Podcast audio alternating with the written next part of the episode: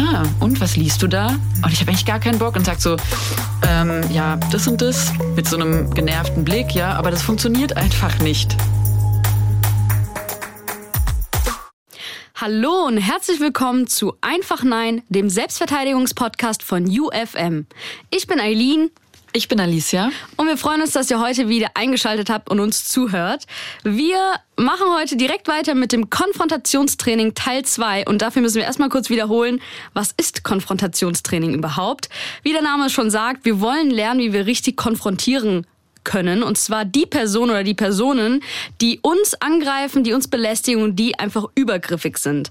Und das machen wir, indem wir eben verbale Techniken und Körpersprache einsetzen und die Person konfrontieren.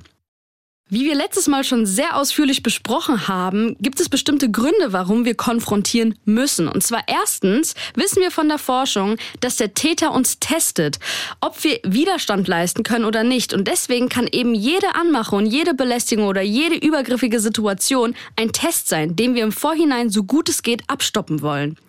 Dann geht es darum, dass wenn wir jedes Mal nicht konfrontieren, das Ganze einfach ein Opfertraining ist und wir uns jedes Mal hilflos und jedes Mal schwach fühlen. Und deswegen müssen wir versuchen, das zu durchbrechen. Genauso wie wir versuchen müssen, das Gewaltsystem zu durchbrechen. Und deswegen fangen wir an zu konfrontieren und machen's. Wir haben den Unterschied besprochen zwischen passivem, aggressivem und selbstbehauptendem Verhalten. Ja, wir wollen unsere Grenzen schützen, aber auch die der anderen Person trotzdem respektieren. Und zur Konfrontation selbst gibt es drei einfache Regeln. Und zwar, wir benennen das Verhalten, das, das falsche Verhalten. Wir verlangen, dass es aufhört. Und zum Schluss, wir bestimmen unseren Erfolg selbst. Und wir müssen nicht so lange in der Situation drin bleiben, bis am, angeblich irgendwas geklärt ist oder so, weil das ist eigentlich nie der Fall. Wir gehen raus, wenn es sich für uns gut anfühlt. Genau. Und bevor wir jetzt loslegen, schon mit der ersten Situation, nochmal ein kleiner Einwand. Äh, wir sprechen in dieser heutigen Folge über ja, sexualisierte verbale Gewalt und Grenzüberschreitungen, aber auch um rassistische und auch über äh, behindertenfeindliche Grenzüberschreitungen. Falls es euch bei diesen Themen unwohl wird, ihr euch nicht gut fühlt, dann fühlt euch so frei und schaltet ab, unterbrecht, ähm, nimmt euch eine Freundin, sprecht drüber und vielleicht zu einem anderen Zeitpunkt könnt ihr dann nochmal weiterhören. Das nochmal als kleiner Einwand. Und wenn ihr irgendwie Fragen, Anmerkungen, Feedback habt, dann schreibt uns sehr gerne eine E-Mail an einfachnein.hr.de. Und dazu noch eine Sache, und zwar äh, gerade bei diesen, bei diesen Szenen, die noch nicht so richtig körperliche Übergriffe sind, sondern wo es um diese Alltagssituationen geht, die aber auch Grenzüberschreitungen sind, da ähm, passiert es häufiger, haben wir in Kursen schon oft erlebt, dass Frauen irgendwann zwischendrin auf einmal so ihnen, ihnen so Situationen einfallen, die sie selbst vergessen oder verdrängt hatten und dann auf einmal denken, shit, das war das war eigentlich überhaupt nicht okay damals. Und so und das kann einen in dem Moment auch ein bisschen runterziehen, weil wenn, wenn man sowas merkt und denkt, ja, ich habe ja dann dann habe ich ja mich überhaupt nicht gewehrt oder ich habe es gar nicht konfrontiert oder so, ja, und also wenn sowas kommt, dann ja, akzeptiert es einfach, so deswegen sind wir ja hier, deswegen sprechen wir jetzt drüber. Und fühlt euch nicht schlecht, falls euch jetzt eben Dinge einfallen und ihr denkt so, oh, fuck, das war ja das ist ja genau das, ja. Und wenn ihr merkt, da ist jetzt wirklich mehr als so ein bisschen so ein Unwohlgefühl, sondern ihr habt das Gefühl, da ist vielleicht wirklich so eine unaufgearbeitete Gewalterfahrung oder eine richtige Demütigungserfahrung, wo ihr merkt, oh, das, äh, das es geht irgendwie tiefer, dann denkt echt drüber nach, euch da auch professionelle Beratung äh, zu suchen, weil ja, wir sind eben Selbstverteidigungstrainerinnen, wir haben keine therapeutische Ausbildung oder irgendwas. Ähm, und da gibt es einfach Leute, die speziell dafür ausgebildet sind, sich mit eben so Gewalterfahrungen ja, dazu helfen. Und wenn ihr jetzt in eurer Stadt zum Beispiel da keine Beratungsstelle oder Ansprechperson gerade wisst oder niemanden kennt, die euch da Tipps geben kann, dann wäre ein erster Schritt äh, auf der Internetseite www.hilfetelefon.de äh, zu gehen. Da gibt's Live-Chats. Ähm, man kann auch einfach bei der Hotline anrufen und die können einem dann auch Hinweise geben zu, zu Beratungsstellen in der eigenen Gegend zum Beispiel. Dann würde ich sagen, kommen wir doch schon zur ersten Situation und Szene. Wir haben das letzte Mal eine grobe sexuelle Anmache äh, besprochen und heute wollen wir jetzt erstmal einsteigen mit einer subtileren Anmache. Was heißt das überhaupt? Äh, so im Großen und Ganzen heißt es, dass es eben auf den ersten Blick gar nicht wirkt wie eine Anmache oder eine Belästigung und wir müssen da ganz, ganz unseren Gefühl, also wir müssen da auf jeden Fall unseren Gefühlen vertrauen und erstmal in uns reinhorchen und gucken, okay, wenn ich mich irgendwie komisch fühle, woran liegt das jetzt? Liegt es vielleicht an der Person, die irgendwas gesagt hat oder so? Die Situation ist folgende. Stell dir vor, du äh, bist an der Bushaltestelle und wartest gerade auf den Bus und ähm, es kommt ein Mann vorbei, kommt ja schnell sehr nah an dich ran und fragt mit einem Lächeln im Gesicht, Entschuldigung, wie viel Uhr ist es denn? Könnten Sie mir die Uhrzeit sagen? Sowas in der Richtung. Und im ersten Moment denkt man sich so, ja, okay, jo, was soll's, hat er vielleicht kein Handy, vielleicht keine Uhr, I don't know, er hat einen Termin, irgendwas, sucht sich irgendwie Ausreden und man antwortet der Person oder man antwortet der Person nicht. Und wir wollen uns jetzt mal vorstellen, dass wir uns in dieser Situation irgendwie unwohl fühlen. Die Person ist irgendwie auch schon sehr nah und wir wollen das überhaupt nicht. Und eigentlich wollen wir ihm die, die Uhrzeit nicht sagen. Wie können wir das jetzt geschickt anstellen, dass wir die Person konfrontieren und aus dieser Situation herauszukommen? Eileen hat gesagt, wir wollen es in dem Moment nicht. Ja, wir haben ein komisches Bauchgefühl. Ähm, wie gesagt, vielleicht kommt der Mann zu nah an uns ran, oder es ist einfach, wir haben einfach ein Gefühl. Und was sollen wir jetzt sagen? Hören Sie auf, mich nach der Uhrzeit zu fragen? Fühlt sich komisch an, weil grundsätzlich ist das ist nach der Uhrzeit fragen ja vollkommen in Ordnung. Ist doch sein gutes Recht Genau. und wir wollen ja höflich sein und hilfsbereit und ach, ist doch nichts dabei.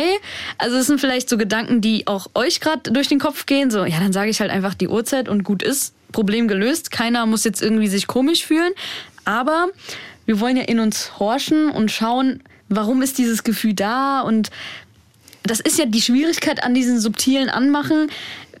Im Prinzip hat die Person jetzt gerade nichts getan, so was offensichtlich ist, aber irgendwie haben wir ein Gefühl, dass wir der Person einfach nicht antworten wollen. Und ihr auch vielleicht ihr nicht vertrauen. Genau. So, ne? Und da ist es auch unser gutes Recht zu sagen, ich möchte dieser Person jetzt nicht antworten.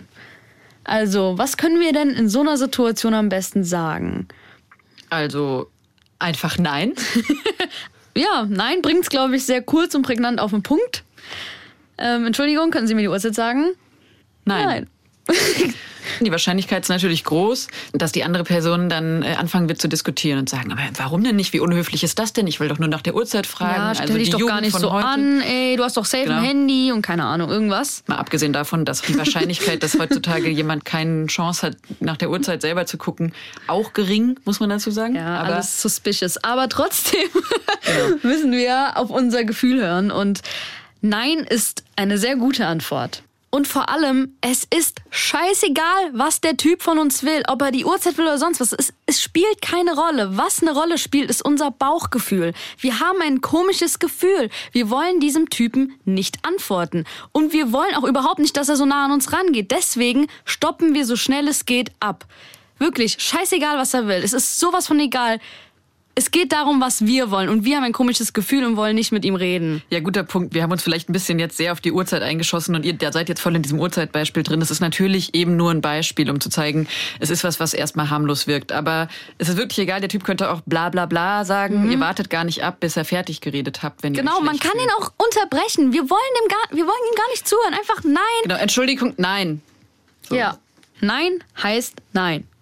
Genau, und wenn die Person dann sagt, ja, aber hm, stell dich doch nicht so an, wir bleiben einfach beim Nein. Also wir müssen, es muss gar nicht näher erklärt werden und wir können es immer weiter steigern, ja, weil so wir können es ja, mal- wir können es ja mal kurz, wir können es ja mal kurz machen, ja. Soll ich? Ja. Entschuldigen Sie, könnten Sie mir die Uhrzeit sagen? Nein, Ich will doch nur die Uhrzeit erfahren. Nein. Ja, sagen Sie mir doch einfach die Uhrzeit. nein. Ja. Also ich weiß jetzt nicht, was ich noch sagen soll. Es wurde jetzt äh, sehr stark. Also ich finde es gut, wie du es ge geantwortet hast. Ähm, und ich glaube, dass es auch einfach so reicht. Natürlich, wir können das jetzt hier nicht pauschalisieren. Ich denke aber, dass viele Leute auch direkt beim zweiten Mal merken, okay, ähm, keine Chance. So. Wenn wir das schön stark rüberbringen mit einer guten Körperhaltung und wenn wir uns vielleicht auch nochmal Abstand nehmen, weil wenn die Person schon in, äh, in der Situation sehr nah an uns rangeht, können wir weggehen. Also ich meine, nein, hören Sie auf, gehen Sie weg, ich möchte Ihnen die Uhrzeit nicht sagen. Das sind super Sätze, die einfach auf den Punkt bringen, was wir haben wollen. Blickkontakt. Genau, Blickkontakt ist super wichtig, ähm, weil wenn wir die Person nicht angucken, dann wird sie uns vielleicht gar nicht ernst nehmen oder Ich kenne so ein bisschen dieses Gefühl, dass man, dass man Angst hat, sich zu blamieren in so einer Situation, weil man sich vorstellt, okay, aber wenn das jetzt eben wirklich einfach nur die Uhrzeit wissen wollte, dann ist es doch super unangenehm und so. Aber wenn es eine coole Person ist, sage ich jetzt mal, die wirklich keine Hintergedanken hatte, dann wird sie das hoffentlich verstehen und überlegen, ah, okay, ähm, vielleicht war es dieser äh, Frau, die vielleicht gerade, vielleicht sind wir auch gerade die beiden einzigen an der Bushaltestelle oder auch nicht. Mhm. Und anscheinend hat irgendwas an meinem Verhalten gerade dazu geführt, dass sie sich nicht gut gefühlt hat und dann respektiere ich das jetzt. Also das würde, ja, eine respektvolle Person würde es einfach akzeptieren. Wir haben sie auch nicht äh, beleidigt oder so, ne? Das war, sind wir wieder bei dem Thema selbstbehauptend. Und je mehr die andere Person ins Diskutieren kommen wird und uns vielleicht beleidigen wird, dann können wir immer umso mehr davon ausgehen, dass wir den richtigen Riecher hatten. So. Definitiv. Also von daher können wir eigentlich überhaupt nichts falsch machen. Also können wir eh nicht. Stellt euch mal vor, ihr fragt eine jüngere Person, sage ich jetzt mal, ah ja, ähm, kannst du mir vielleicht mal helfen, hier der Weg oder so. Und äh, die Person sagt so, mm, nee, dann wäre ich vielleicht schon kurz so, okay, äh, komisch, aber ich würde doch dann nicht, also ich würde doch dann nicht weiter drängen und sagen, doch, zeigt mir jetzt, was soll das und so, ja, sondern ich wäre mhm. kurz ein bisschen beleidigt vielleicht, aber ich würde es dann halt lassen, so. Und also das können wir halt auch erwarten. Genau, und es sollte eigentlich auch egal sein, was diese Person denkt, weil, das kommen wir jetzt wieder zur äh, letzten Folge, die Frage ist immer noch, was will ich? Und ich möchte nicht mit dieser Person reden. Ich möchte der Person die Uhrzeit nicht sagen und deswegen sage ich es auch nicht. Und wir brauchen uns auch keine Ausreden einfallen lassen von wegen, ja, vielleicht hat, ist seine Uhr kaputt gegangen oder er hat irgendwie einen wichtigen Termin und, äh, oh komm, egal, vielleicht gutes Karma, keine Ahnung, ich helfe ihm, dann hilft mir jemand anderes. Ähm, es soll einfach wirklich um uns gehen. Was möchte ich in dieser Situation? Und da finde ich, ist das mit dem Nein super gelöst. ja. Aber ich denke, ihr kennt jetzt auch die Schwierigkeit an diesen subtilen Sachen, weil man muss erstmal zur Situation kommen, wo man sich selbst ja bewusst wird, okay, ich möchte das nicht oder irgendwie ist das komisch. Und ich glaube, da haben vielleicht schon einige äh, das Problem, dass sie das erstmal ja zulassen müssen. Und das ist eben zum Beispiel auch so eine Art Übung. Das könntet ihr, könnt ihr jetzt wirklich mal versuchen, mit in den Alltag zu nehmen. Einfach mal wirklich öfter mal in euch reinzufühlen und zu sagen, will ich gerade dieses Gespräch wirklich führen? Will ich gerade in diese Interaktion irgendwie gehen oder nicht? Und wenn nicht, dann das auch einfach sagen. Das soll jetzt nicht heißen, dass jede Person, die euch nach der Uhrzeit fragt, äh, ein böser Mensch ist, euch was Schlechtes antun möchte. Ähm also um Gottes Willen, wir wollen hier niemandem irgendwas unterstellen und ihr sollt auch nicht in Angst oder so jetzt rumlaufen und jede Person, die euch irgendwie schief anguckt, äh, komplett konfrontieren, aber ähm, ja, wenn sie euch schief anguckt, ja, dann, schon, dann schon. Aber nein, wir wollen euch da keine Angst einjagen, dass die Welt voller, voller böser Menschen ist, die euch Gewalt antun möchte. Ähm, aber es geht darum, dass man vielleicht jetzt, wenn man vielleicht nochmal rückblinkt, reflektiert, merkt, dass vielleicht da schon ein paar Situationen waren, in denen man sich einfach unwohl gefühlt hat und vielleicht nichts gesagt hat. Und wenn mal wieder so eine Situation passieren sollte, dass man sich einfach traut, was zu sagen. Und da spielt halt, wie gesagt, das Bauchgefühl eine große Rolle. Wir haben das auch schon mal thematisiert, dass auch das Bauchgefühl uns manchmal in die Irre führt, vor allem was rassistische Stereotype angeht.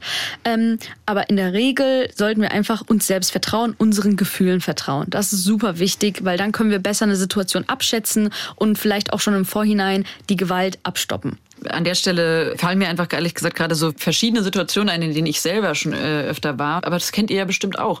Also zum Beispiel, ich denke gerade auch in der Bahn oder in der Uni hatte ich es auch schon, oder auf Partys, dass ja, dass so eine Person und meistens eben äh, Männer sich irgendwie so neben einsetzen oder so und vermeintlich erstmal so einen ganz lockeren Einstieg, irgendwas fragen, oft wirklich auch sowas wie so eine Hilfestellung oder so, da kannst du mir helfen oder so. Und ich dann halt schön höflich geantwortet, mit so einem leicht passiv-aggressiven Verhalten oft, weil ich schon so oft gemerkt habe, irgendwie habe ich gerade überhaupt keine Lust auf dieses Gespräch, aber irgendwie habe ich mir überhaupt nicht zugestanden, Nein zu sagen, ja, so gerade so als früher, so als Teenager.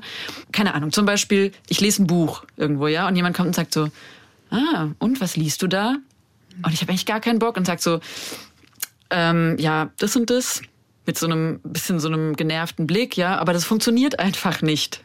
So ein leichter, genervter Blick oder so, es funktioniert nicht. Es ist im Gegenteil, ich glaube, manche fordert es halt noch heraus.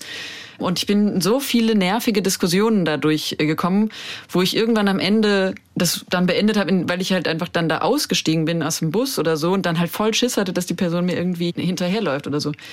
Und ähm, genau, das jetzt nur so als Beispiel ich habe auch schon Situationen gehabt, wo ich mich mit fremden Menschen irgendwo ins Gespräch gekommen bin und fand es total angenehm und dachte so, ach wie spannend, jetzt hier einfach mal so eine ganz andere Person, einfach mal sich austauschen. Und ich will einfach nur sagen, man merkt es meistens am Anfang. Und auch wenn man es am Anfang noch nicht merkt und es am Anfang schon noch nett ist, kann man auch an jedem Punkt im Gespräch sagen, oh, irgendwie hier wird's gerade zu privat, zu übergriffig, zu irgendwie fühlt es sich nicht mehr gut an und dann so, auch wenn wir es am Anfang nicht abgestoppt haben, können wir es auch in jedem anderen Punkt sagen, so, ich möchte mich nicht mehr mit dir unterhalten, ich gehe jetzt oder so an dem Punkt ist jetzt hier für mich vorbei, ich, ähm, ciao.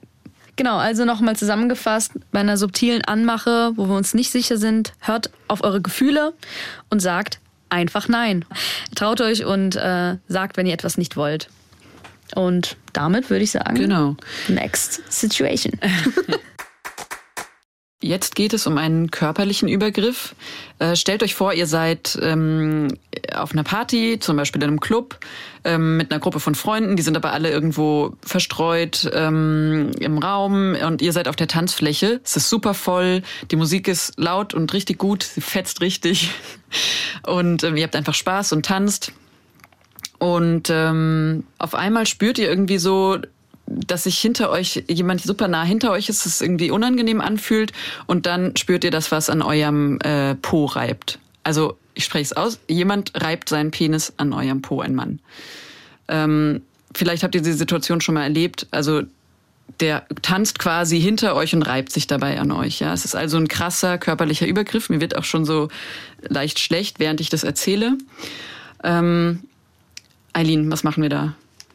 Also ganz wichtig ist erstmal, dass wir uns ja erstmal bewusst werden, dass da wirklich gerade nicht jemand einfach so Larifari irgendwie tanzt und dich aus Versehen berührt hat, sondern man spürt gezielt, dass dieser Mann seinen Penis an unserem Po reibt. Das ist erstmal das allererste, dass wir uns dieses Bauchgefühl, dass wir erstmal uns klar werden, da ist gerade was, was gar nicht geht.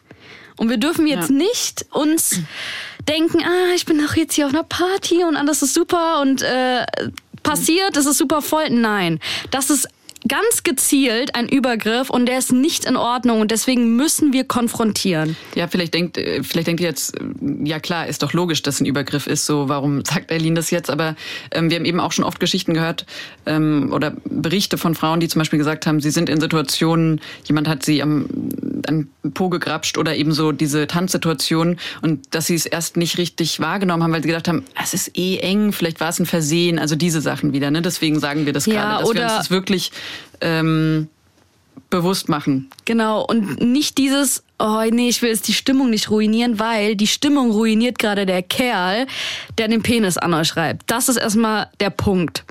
Und es ist super wichtig, dass wir uns umdrehen und dass wir konfrontieren. Und in der Situation, genau, hm. genau, sehr gut, dass wir erstmal Abstand gewinnen und egal, es ist aber eng. Nein, Abstand gewinnen, das geht.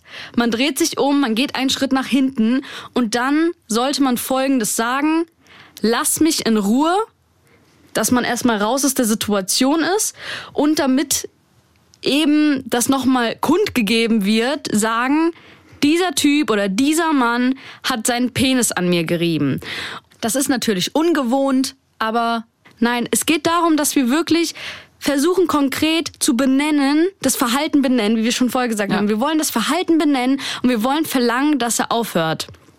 Ja, das ist äh, total wichtig, ähm, klar, klar zu sagen. Es wird auch manchmal Frauen, es wird äh, in Selbstverteidigungskursen gesagt, wenn ihr Angst habt, wenn euch jemand verfolgt auf der Straße, dann rennt, äh, rennt weg und ruft Feuer, Feuer, weil die Leute dann rauskommen. Nein, ruft, sagt immer genau das, was passiert, ja. Ähm, weil sonst gucken die Leute raus, sehen, oh, da ist kein Feuer. Okay, ist jetzt ein bisschen, führt jetzt ein bisschen weg, die Szene.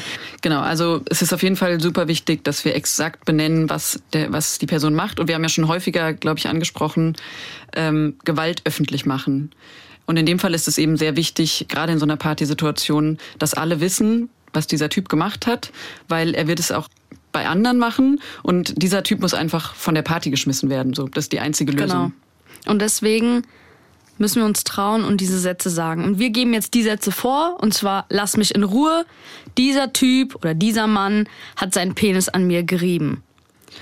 Es gibt natürlich noch andere Sätze, die wir sagen können. Aber es ist wichtig, dass wir einfach erstmal anfangen. Und deswegen geben wir euch jetzt nicht zehn Sätze rein, sondern erstmal nur diese beiden Aussagen. Also lasst mich in Ruhe. Dieser Mann hat seinen Penis an mir gerieben. Und lasst es mal auf euch wirken und übt das einfach mal. Weil es ist schon super gut, wenn man in so einer Situation ist und man hat das vielleicht schon ein paar Mal geübt. Und dann hat man das einfach in seinem Kopf und kann das einfach zack Mhm. Raus. Und auch wenn es sich vielleicht irgendwie eingeübt äh, anhört, ist egal. Es geht darum, dass wir wirklich lernen, unseren Mund aufzumachen und etwas zu sagen dagegen und zu konfrontieren. Ja, das Verhalten benennen, verlangen, dass es aufhört. Und die Gewalt öffentlich machen. Genau. Und bestimme deinen Erfolg selbst, egal was danach kommt. Ihr habt euch getraut, was zu sagen. Egal, ob er jetzt anfängt, alles in Frage zu stellen, sagen, wir haben eine falsche Wahrnehmung, was auch immer, scheißegal. Es geht darum, dass wir uns unwohl fühlen, dass es ein körperlicher Übergriff ist und wir müssen dagegen was sagen. Und wenn wir was gesagt haben, dann haben wir es gesagt. Ähm, ich finde es aber schon in der Situation wichtig, wenn wir uns dazu in der Lage fühlen, dafür zu sorgen, dass dieser, dass dieser Typ wirklich ähm, bestraft wird oder mindestens von der Party geschmissen wird. Äh, wie gesagt, wenn ihr euch dazu in der Lage fühlt, ansonsten wäre das die Verantwortung auch von den Menschen, die die in der Nähe waren und dies mitbekommen haben. Aber genau, genau dieser Typ sollte nicht weiter auf dieser Party Frauen belästigen. Ja, genau. Und Alice hat ja auch gesagt, in der Situation sind wir mit Freunden unterwegs. Also vielleicht äh, schaut man da mal, dass man irgendwie einen der Freunde sucht, findet, da vielleicht auch direkt erzählt, was einem angetan wurde und einfach dafür sorgt, dass es Konsequenzen für diese Person gibt. Und was mir noch einfällt, da gab es nämlich auch mal eine Geschichte bei uns, äh, die erzählt wurde in einem Kurs. Das war, glaube ich, auch ein Wochenendkurs. Also die haben schon einen Teil gelernt. Mhm. Und dann ist es tatsächlich passiert, dass zwei Freundinnen im Bus waren und da war ein Typ, der hat seinen Penis raushängen lassen. Der hat jetzt. Ja, hab ich auch schon erlebt. Der, der hat jetzt irgendwie, oder vielleicht. Oh, das ist eine Geschichte, keine Ahnung. Auf jeden so, Fall. Ich glaube, ich habe die. Nee. auf jeden Fall das eine Mädchen, was dann hat dann quasi einen Entschluss gefasst, hat auf den Typen gezeigt und ganz laut gerufen, dieser Mann hat seinen Penis rausgeholt. Dieser Mann hat seinen Penis Nein, rausgeholt. Nein, das war ich leider nicht. Aber egal. Ja. Äh, das war super stark, weil der Typ hat sich so der war, der war so peinlich berührt, dass er sofort ausgestiegen ist bei der nächsten Haltestelle. Und wir müssen uns jetzt nicht fragen, warum er seinen Penis rausgeholt hat, ist jetzt scheißegal. Aber dass dieses Mädchen sich getraut hat, was zu sagen, ist einfach super. Und ich finde, in so einer Situation ähm, auch wenn es vielleicht einem unangenehm ist, könnte man auch sagen, um halt einfach nochmal andere zu schützen, dieser Typ hier, dieser Typ hat mich belästigt, so mäßig, Achtung, Abstand. Und übrigens, an der Stelle fällt mir noch ganz oh. zum Thema Party, weil. Drugs, aus. ja, also Partys, generell Nachtleben, riesen eigenes Thema auch nochmal. Gott sei Dank Corona. ich habe schon super oft gehört ähm, und das auch früher selber so praktiziert, ähm, als Trick 17, ich sag, ich habe einen Freund oder ich tu mit einem Freund von mir so, als wäre der mein Freund mhm, und so. Ja. Und nur so an der Stelle. Ähm, you don't have to do that. Genau. genau. Und äh, ich will überhaupt nicht sagen, ich habe das auch schon super oft gemacht ähm, und wahrscheinlich wir alle. Aber es ist ja vollkommen egal in dem Moment, weil es geht ja nicht darum, dass ihr nicht wollt, weil da irgendwie jemand anders ist, sondern ihr wollt nicht, weil ihr keine Lust auf diesen Typ und auf diese Art der Anmache habt. So genau, steht da einfach für euch selbst ein und ähm, weil das hat ja auch sowas von ich gehöre jemand anders und deswegen darfst du mich nicht haben. Ja. Nein, äh, ich, ich will einfach nicht. Ich will dich einfach nicht. Ich glaube, es ist vielleicht auch einfacher in dem Moment zu sagen, sorry, ich habe einen Freund, sonst würde ich vielleicht.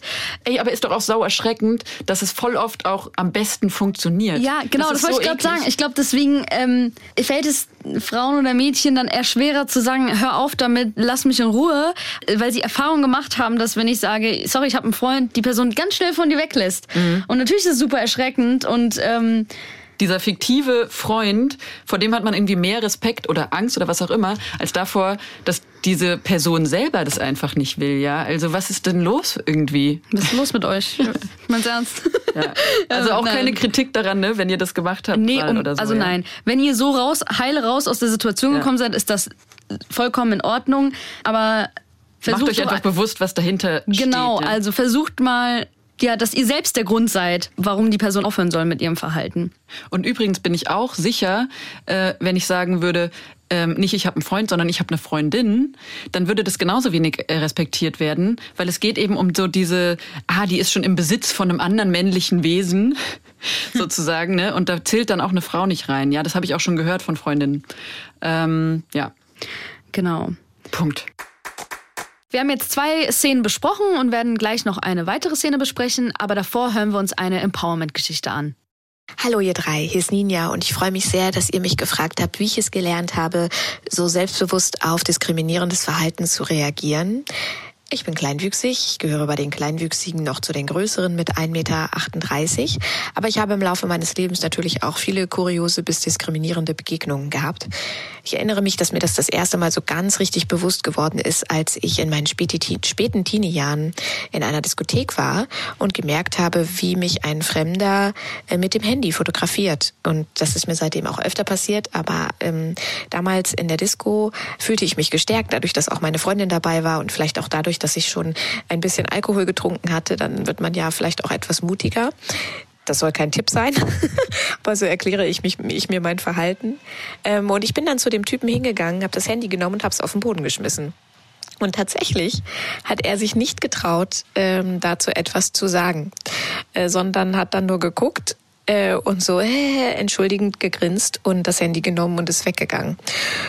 Und äh, über den Laufe der Jahre habe ich dann einfach gelernt, für mich einzustehen. In dem Regelfall lasse ich die Leute einfach ins Leere laufen. Ich glaube, das ist auch das somit das beste Mittel. Wenn Leute fragen, ähm, wie groß bist du denn, äh, dann hat meine Schulfreundin zum Beispiel immer für mich geantwortet, das siehst du doch. Und genauso ist es ja. Die Leute fragen ja nicht nach der eigentlichen Körpergröße, sondern nach einer Erklärung. Und die kriegen sie in dem Fall dann eben nicht, wenn ein Gespräch mit dieser Frage anfängt. Ähm, und so mache ich es heute immer noch, dass ich versuche mit Humor äh, das aufzulösen. Ähm, mir begegnen wirklich sehr viele kuriose Sachen. Mich fragte mal ein, eine mir unbekannte Frau, als ich das Baby in der Trage mit mir rumtrug, wie alt ich denn sei und warum ich so früh Kinder gekriegt hätte. und äh, äh, da habe ich ihr dann gesagt, äh, ich sei zwölf und habe das dann einfach so im Raum stehen lassen. Es macht einfach manchmal Spaß. Man muss aber dafür wirklich erstmal ein paar Jahre Selbstbewusstsein aufbauen. Und ich habe auch nicht immer gute Tage. Es gibt auch Tage, an denen entgegne ich dann einfach gar nichts oder versuche irgendwie äh, in dem Loch, das sich vor mir auftun sollte, zu verschwinden. Ähm, aber ich glaube, es ist einfach Übung, und es muss auch total okay sein, das muss man sich selber eingestehen. Es muss okay sein, nicht immer den geilsten Konter bereit zu haben.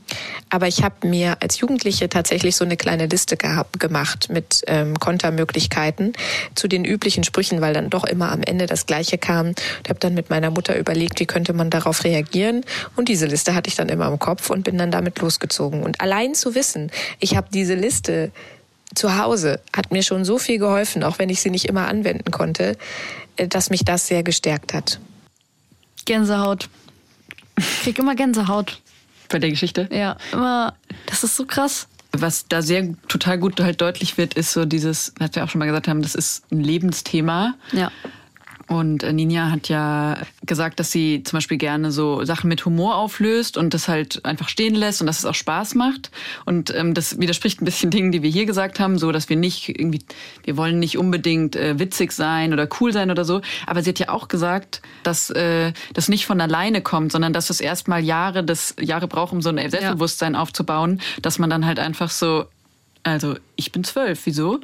Ja, klar. Ähm, Aber sie fühlt sich ja jetzt auch wohl, wenn sie so einen Witz macht. Und ähm, ich glaube, das ist nochmal ein Unterschied, weil jemand, der das vielleicht noch nie gemacht hat oder sehr, also sich vielleicht nicht traut, was zu sagen, der versucht das dann einfach runterzuspielen, indem man irgendwie lacht. Und das ist ja nochmal eine ganz, es ist ja eher Unsicherheit, aber sie hat das sich über die Jahre aufgebaut und diese Liste ist sowas von Gold wert ja, und cool. zeigt einfach nur genau das, was wir sagen. Wir müssen uns einfach ein Repertoire erschaffen an Sätzen, an äh, Verhaltensweisen, wie wir das, äh, ja, wie wir da reagieren können. Und das ist so ein gutes Beispiel. So dass wir auch nicht jedes Mal in so einer Situation wieder so bei Null dastehen und so, äh, echt?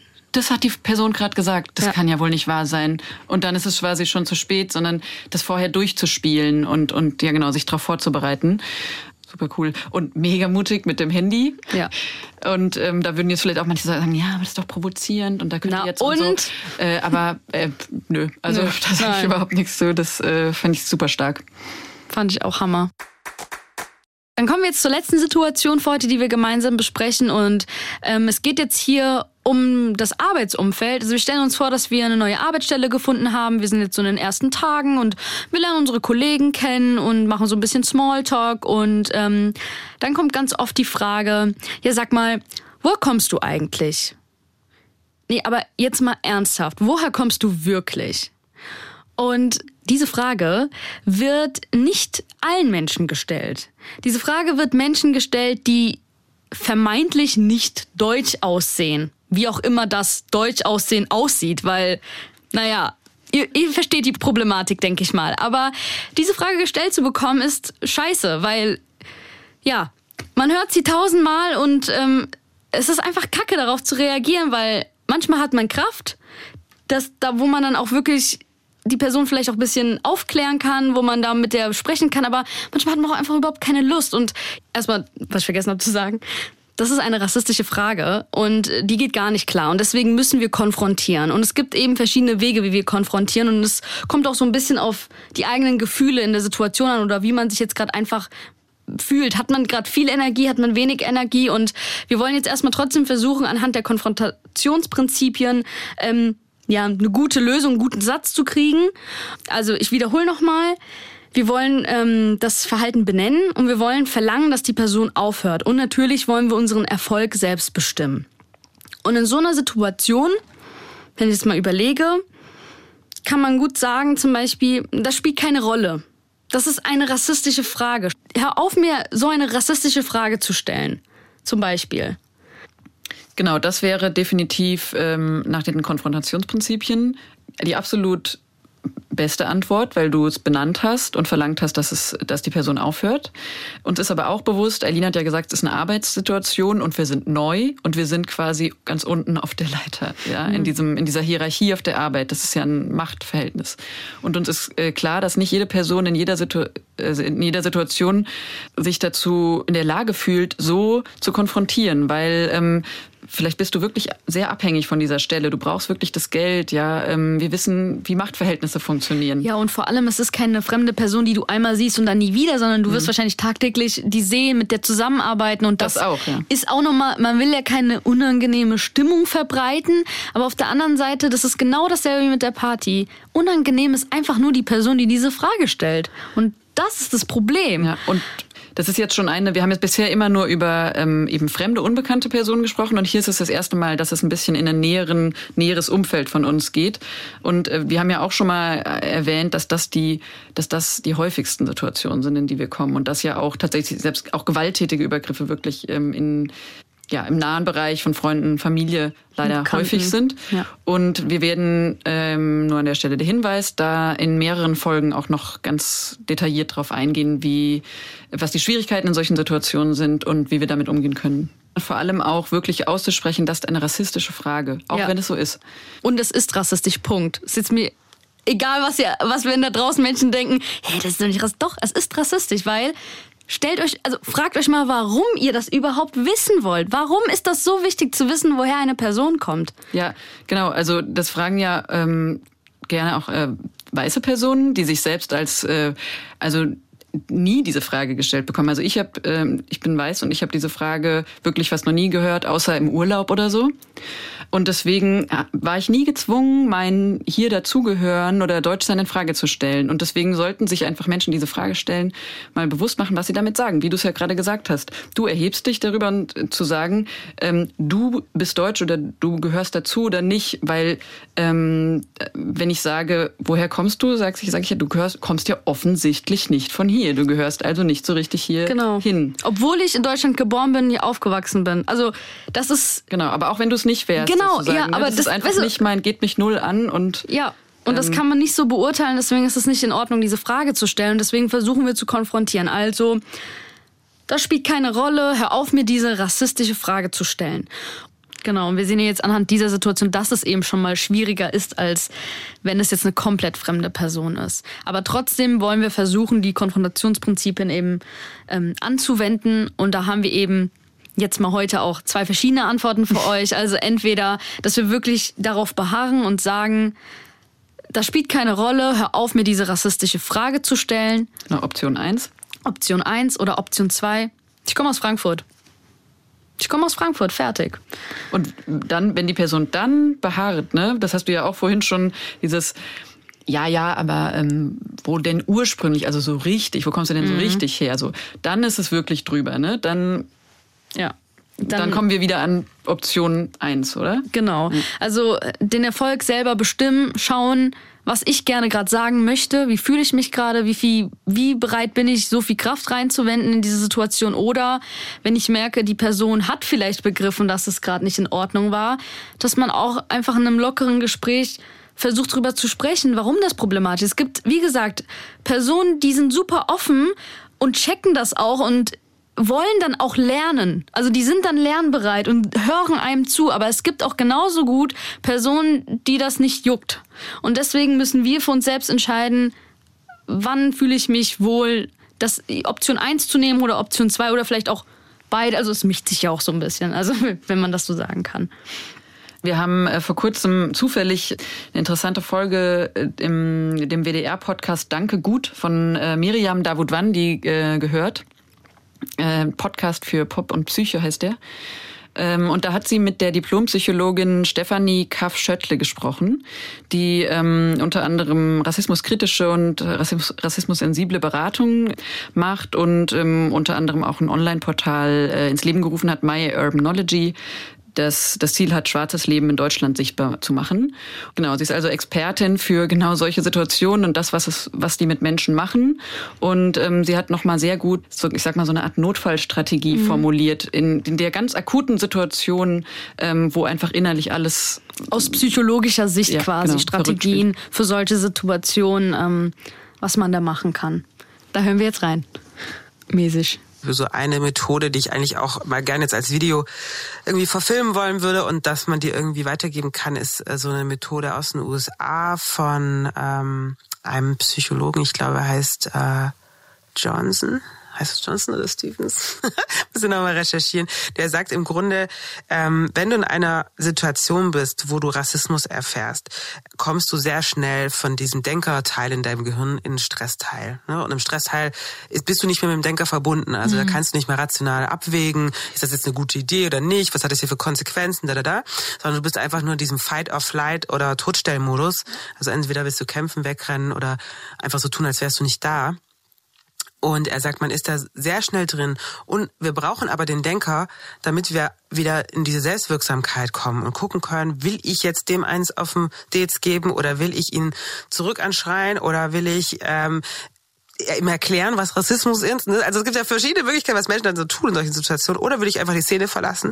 Aber das alles können wir nur aktiv selber entscheiden, wenn wir überhaupt wieder zurückkommen, denke. Und er sagt, eine Methode ist, zuerst mal zu gucken von 0 bis 10, wie gestresst bin ich gerade? Mhm. Was stresst mich gerade hier? Wie, wo bin ich da? Zum Beispiel acht. Wo fühle ich das? Zum Beispiel Brust wird eng oder ich merke, meine Muskeln fangen schon an, sich anzuspannen, mhm. äh, in der Bereitschaft, gleich jemandem irgendwie eine mitzugeben.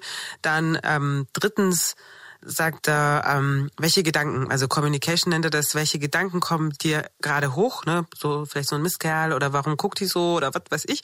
Und viertens sagt er, breathe and exhale. Ne? Also nachdem du das durchgegangen bist, ein, zweimal tief einatmen, ausatmen. Ich gebe da manchmal wieder noch so eine Atemtechnik mit, irgendwie vier ein, äh, vier anhalten, vier aus und so, damit, weil was wir machen in dem Moment ist, wir ab, wir tun unser Gehirn ablenken. Und in der Ablenkung liegt sozusagen die Möglichkeit, wieder in den Denker zu kommen. Und dann wenn wir das gemacht haben, und das ist was, was man oft üben muss und oft aber auch in normalen Situationen üben kann, muss nicht immer so Hardcore-Situationen sein. Du kannst jetzt mit mir gerade gucken, wo bin ich in der Stressskala, was, äh, wo fühle ich das, was denke ich, wenn du das oft machst, ist es dann irgendwie automatisiert irgendwann. Und dann kannst du das schnell abrufen in so einer Situation. Und dann bist du nämlich im Denker geblieben oder zumindest hast du dich vielleicht wieder zurückmanövrieren können und kannst überlegen, boah, will ich das jetzt gerade hier investieren? Also ich mache auch ganz viel so Investmentmanagement, nenne ich das immer, wo ich mit den Leuten gucke, in wen will ich investieren. Weil es gibt einfach Leute, die ich habe, die drücken jedem gefühlt, äh, erzählen jedem ab der Kolonialisierung über die ganze Geschichte des Schwarzseins zum Beispiel in Deutschland. Das ist ja einfach so toll, aber es ist so an falschen Ecken teilweise, mhm. weil es so wenig gewertschätzt wird und so wenig ankommt von der eigentlichen Message, wo ich immer sage, nee, guckt, in welche Person könnt und wollt ihr investieren? Wo habt ihr genug, wo ihr das Gefühl habt, da nehme ich auch was sowieso für mich mit von dieser Beziehung, mhm. von diesem Menschen, dass sich das auch für mich lohnt? Ist das eine Person, die ich zu meiner Verbündeten, Verbündeten machen kann? Dann ja, macht das. Dann ist nicht so schade. Dann kauft Bücher, schenkt euch was zu Weihnachten und ja, dann, dann geht all in. Dann setzt euch mhm. auch zehnmal hin beim Glas Wein und diskutiert es aus. Aber es muss nicht an jeden diese, also nicht jeder muss oder kann mitgenommen werden, weil das einfach die Leute ausbrennt. Vielen Dank nochmal an Stefanie Kaff-Schöttle dafür, dass wir diese tollen Tipps äh, hier mitsenden und ausstrahlen dürfen. Also das ist jetzt nochmal die psychologische Sicht, wo es um unser Wohlbefinden geht. Das ist jetzt mal ein bisschen weg von den Konfrontationsprinzipien, sondern wie es einfach uns selbst in der Situation geht. Und äh, ja, vielen Dank nochmal für diese Tipps. Ja, genau. Vielen Dank dafür. Und ähm, was ich auch nochmal äh, wichtig fand, diesen Aspekt, den sie genannt hat, das Thema Investment, wie sie es genannt hat. Ähm, also die Frage, wie viel will ich als die Person, die in der Situation gerade ist, ähm, investieren. Und dazu wollte ich noch mal sagen, aus der äh, Perspektive der Person, einer zum Beispiel einer weißen Freundin, die, in den, die dabei ist, oder einer Kollegin oder so, wäre das durchaus auch ähm, eine Überlegung, ob du die Person bist, die investiert sozusagen, ja, weil die andere Person hat äh, schon tausendmal erklärt. Die ganze äh, Geschichte hat sich schon tausendmal gerechtfertigt, warum sie jetzt so oder so reagiert hat und warum das jetzt nicht okay war. Und wenn diese an, die andere Person zum Beispiel entscheidet, einfach die Situation zu verlassen ähm, oder einfach zu sagen Nein, dann wäre es eine Option, an, zu einem anderen Zeitpunkt ähm, einfach nochmal dieser Person zu erklären, was war jetzt das Problem, warum hast du dich gerade rassistisch verhalten? Ähm, und, und sagen, mir, ich das könnte mir auch passieren, aber wir sollten uns einfach hinterfragen, ja. Also wenn die Person offen dafür ist, ne. Und natürlich absolut nicht in der Szene, nicht in der Situation selber. Ich würde jetzt nicht äh, sagen, wenn Eileen da noch sitzt, sagen, ähm, also Eileen will dir jetzt gerade nicht antworten, weil, also nee. gar nicht. Ähm, aber eventuell in einer anderen Situation, wenn die Person grundsätzlich vielleicht offen dafür ist. So. Genau, aber in erster Linie einfach vor allem sich selbst hinterfragen, reflektieren. Ja. Warum frage ich das gerade? Das ist glaube ich, nochmal ganz genau, wichtig. Genau, als, als die Person, die es gefragt hat. Genau, als die ja. Person, die es gefragt hat, genau. Ja. So, wir sind jetzt auch schon fast am Ende unserer Folge angelangt. Das war auch ein äh, sehr, ich sag mal, sehr schweres Thema heute, was auch viel Energie kostet. Aber es muss weitergehen. Und deswegen ähm, hören wir jetzt erstmal Sunnys Master-Tipp. Ihr kennt ja Sunny, unsere Mentorin, die, die sehr viel Wissen hat zum Thema Selbstverteidigung und Ach so, äh, genau. Und das ist jetzt eigentlich schon ein bisschen auch eine Überleitung zur äh, nächsten Folge, in der es nämlich dann finally um körperliche Techniken, genau, um Schläge, Tritte und so weiter geht. Jede Tier wehrt sich von Natur aus. Du kannst eine, eine Katze, eine Ratte, eine Würmchen äh, umbringen, ohne dass es kämpft mit alles, was drin ist. Bei Frauen und Mädchen ähm, kämpfen wir nicht oft, ja, weil wir gelernt haben, äh, dass es schlimmer für uns ausgehen würde, wenn wir kämpfen. Das ist alle äh, eine Sache von Sozialisation. Wir sind in gewisse Rolle äh, eintrainiert und die Rolle von Mädchen ist bitte still sein, sage bloß nichts. Andererseits die Rolle von Mutter ist anders äh, beschrieben in der Gesellschaft. Eine Mutter soll für ihr Kind ähm, kämpfen. So, und wenn ein Kind bedroht ist, wird der Mutter wie eine Löwe und kann alles möglich machen. Aber dieselbe Frau in einer Situation, wo sie angegriffen ist, weiß selber nicht, was sie machen kann, weil das nicht Teil von ihrer Rollenvorstellung ist. Wir müssen diese ganzen Rollenvorstellungen einfach wegtrainieren oder neu definieren. Selbstverständlich sollen wir für uns in jeder Situation kämpfen, weil wir es wert sind. Ähm, wir lassen unser Überlebenswillen erwecken und in jeder Situation für uns selbst und unsere Rechte kämpfen. Ich finde, das ist eine gute Überleitung zum nächsten Mal, weil es da eben darum gehen wird, so diese Hemmungen zu überwinden, ähm, selbst Hand anzulegen. genau, ja.